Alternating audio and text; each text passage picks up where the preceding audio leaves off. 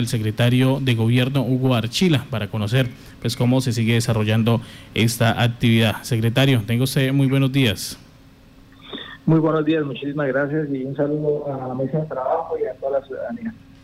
Secretario, en este momento tenemos entendido que ya hubo otro grupo de personas que tuvieron la oportunidad de regresar a Venezuela. Hasta el momento, esta articulación de, eh, de estamentos, de entidades, ¿a cuántas personas han logrado repatriar a Venezuela? Bueno, contarles que hasta el momento, con la actividad del día de anoche, eh, van 350 personas que migrantes de, de venezolanos trasladados a frontera y dentro de las tres ya actividades que hemos realizado. Sí. Eh, ¿Cómo se está haciendo la escogencia de estas, de estas familias, de estas personas? Eh, ¿Hay algún punto de información? Eh, ¿Ellos se acercan? ¿Cómo es? Porque muchos nos han preguntado acá en el Parque Santander, ¿dónde recibo ayudas? ¿Qué puedo hacer? Entonces, en ese caso, quienes estén escuchando, pues aquí hay una ayuda para regresar a su tierra. Bueno, las personas están llegando a Migración Colombia y a la alcaldía a pedir eh, el apoyo para poder ser trasladados. Estamos ahorita haciéndolo muy, eh, ya con más calma y con más eh, precaución, ya que varios municipios nos lo están enviando acá para que nosotros asumamos la responsabilidad como municipio y pues la verdad los recursos son muy limitados. todas estas operaciones que se han realizado no son con recursos de la administración pública, son recursos de gestión con el apoyo de muchas entidades. Entonces, son muy limitados, ya que la alcaldía no cuenta con recursos para esto. Entonces estamos haciendo, verificando de que realmente sean personas eh, de acá de la de, de nuestro, que sean en nuestro municipio.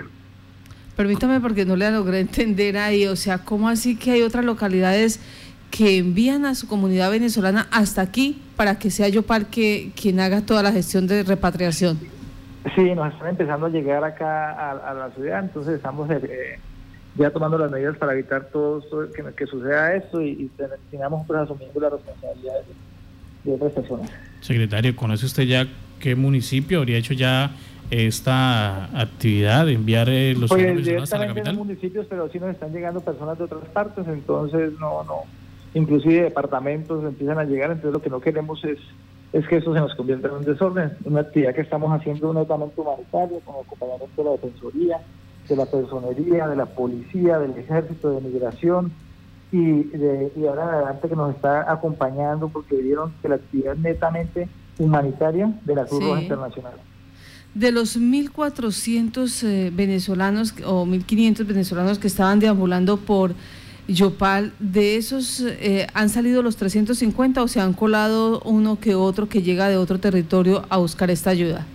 Estamos haciendo el control eh, estricto y verificando que sean de los que están en nuestro municipio. Sí. Y sí, hasta el momento no hemos evidenciado, pero sí estamos tomando todas las precauciones. Eh, ¿Hay oportunidad, hay recursos para hacer eh, nuevos procesos de poder repatriar a estas familias? Estamos, estamos ya avanzando desde el día de ayer, empezamos a hacer las nuevas gestiones para poder eh, buscar los apoyos para poder hacer nuevas actividades, porque todo depende de los apoyos que, gestionemos. Entonces estamos empezamos nuevamente la tarea hoy para ver cuándo podemos hacer una nueva actividad, que logrando estos apoyos con, con, o sea, podremos realizarlos. Secretario, dice usted 350 aproximadamente han salido ya en esas tres jornadas de la capital. ¿Tienen ustedes algún censo o algo para saber cuántos más aún circulan por las calles de la capital y que deseen también pues acudir a esta ayuda que ustedes como alcaldía le están brindando? Estamos trabajando en ello porque eso sí, este, este, trabajo lo realizamos de la mano de Migración Colombia, que son los que saben realmente, tienen toda la información de las personas que están en el municipio, eh, identifican, saben quiénes son, eh, tienen relación a qué se dedican, qué están haciendo, entonces todo eso lo estamos haciendo de la mano con ellos. Porque igual también estamos haciendo, muchos de ellos también se han ido solos de la ciudad. Sí, eh, las empresas o las firmas, los nombres de las personas que quieran aportar, apoyar en esta causa de repatriación de ciudadanos venezolanos, ¿con quién se pueden eh, contactar para decir, vea, aporto esto, coloco en servicio una buceta, solicito el permiso? ¿Con quién se podría estar hablando? Con Secretaría de Gobierno Municipal. Con la Secretaría de... Señor. Y, y quiero decirles, decirles una cosa de, que me sorprendió el día de ayer y una persona que se fue en, este grupo de personas anoche, de los 90 que se fueron anoche.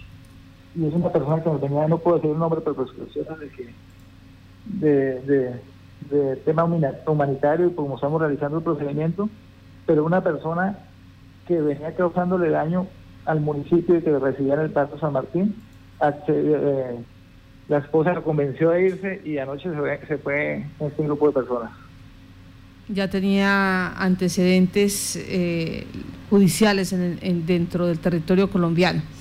Muchísimo y eh, venía causando muchos problemas y, se fue voluntariamente.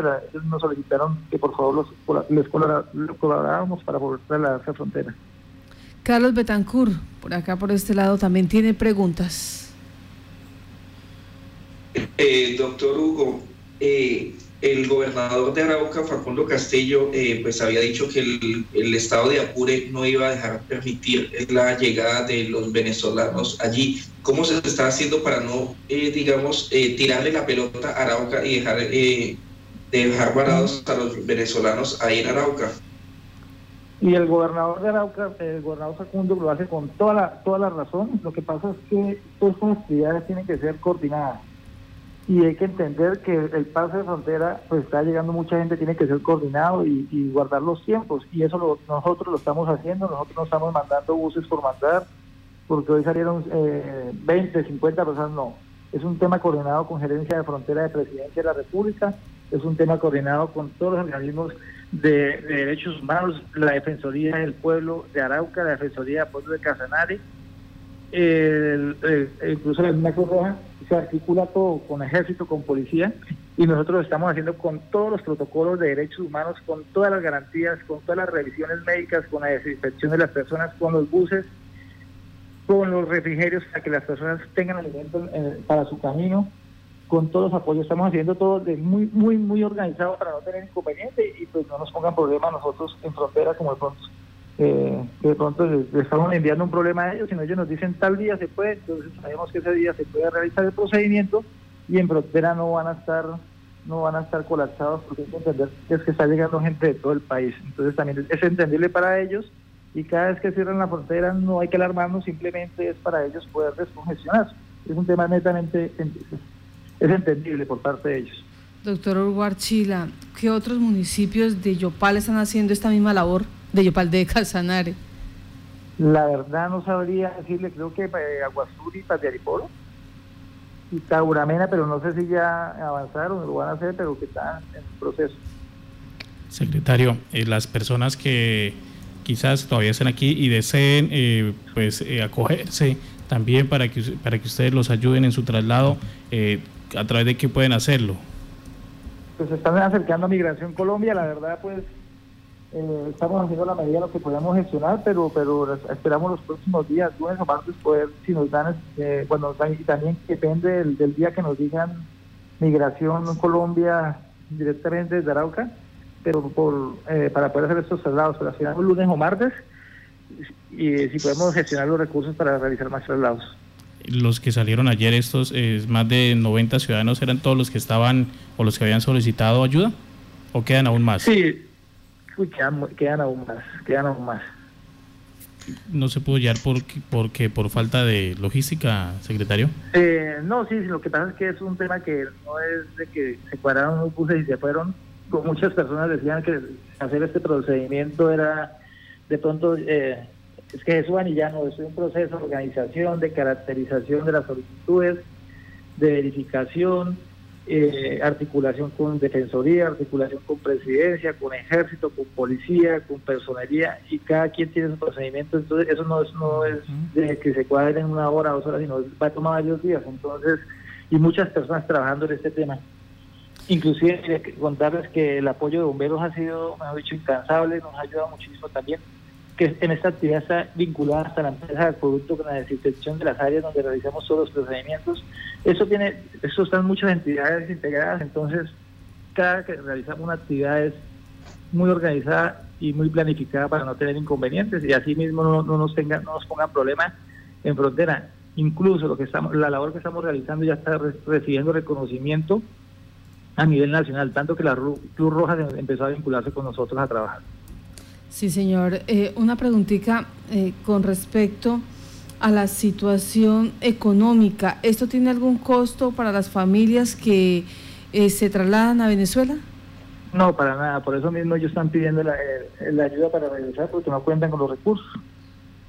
Lo decimos y lo preguntamos porque ayer escuchábamos a un colombiano que está en Perú y explicaban eh, de esos vuelos humanitarios donde estamos a la expectativa eh, se pueda vincular a una colombiana yopaleña ella, eh, porque está allí atascada con 180 personas más y les cobraban 500 dólares. Y dice vuelo humanitario y lo maneja Avianca pero es humanitario siempre y cuando la persona tenga 500 dólares para poder hacer el traslado. Si no los tiene, le toca quedarse eh, encerrada y no sabemos si la dejen todavía en el hotel porque por, eh, por protocolos, ya dio positivo para COVID, por protocolos está ahí, pero no sabemos, dependiendo del examen de ayer, si salió negativo, qué va a pasar, cuál va a ser la suerte de esa colombiana. Entonces, viendo esas diferencias, cómo es la situación en otros países con respecto a la gestión humanitaria que se está haciendo al interior nuestro para poder regresar estas familias a su terruño, a Venezuela.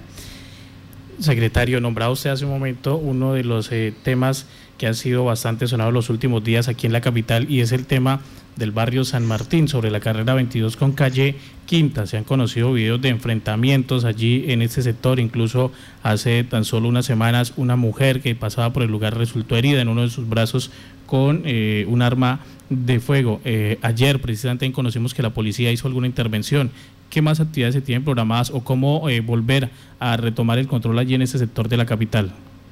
Pues ahí como han evidenciado eh, me incluyo, hemos estado mañana, tarde, noche realizando actividades, manifestarle a las personas de este sector que muchas de ellas, mientras que obtuvieron beneficio económico, eh, hubo silencio total y ahora que no, lo reciben, ahora sí los ven como un problema y a raíz de la situación, pues esto se, se, acrecentó. Nosotros, nosotros luchamos desde un comienzo por eso, no fuimos escuchados, la gente mientras que recibe beneficio no escucha, pero ahora sí que no, lo tienen, ahora sí es un problema para ellos y ahora sí el, problema es para la administración. Entonces decirles que nosotros estamos trabajando de la mano con las autoridades, que no es un tema fácil, pero lo estamos haciendo y que hay uno de los resultados fue que una de las personas regresara a su país, la que mayor nos, nos generaba inconveniente y regresó voluntariamente, llegó que no, la verdad no lo esperábamos. Para nosotros fue de asombro ver a esta persona ahí y, ya regresó. Y de ellos también, inclusive la semana del viaje anterior, eh, regresaron nueve, pero el de mayor significado fue el de noche. Y seguiremos trabajando. Allá yo estoy mañana, tarde y noche haciendo presencia con la policía. Inclusive hemos ido en la noche a realizar jornadas de desinfección en ese sector. Estas personas que siguen allí cometiendo algún tipo de delitos, ¿no se les puede realizar el proceso de expulsión o deportación? Estamos en ese proceso.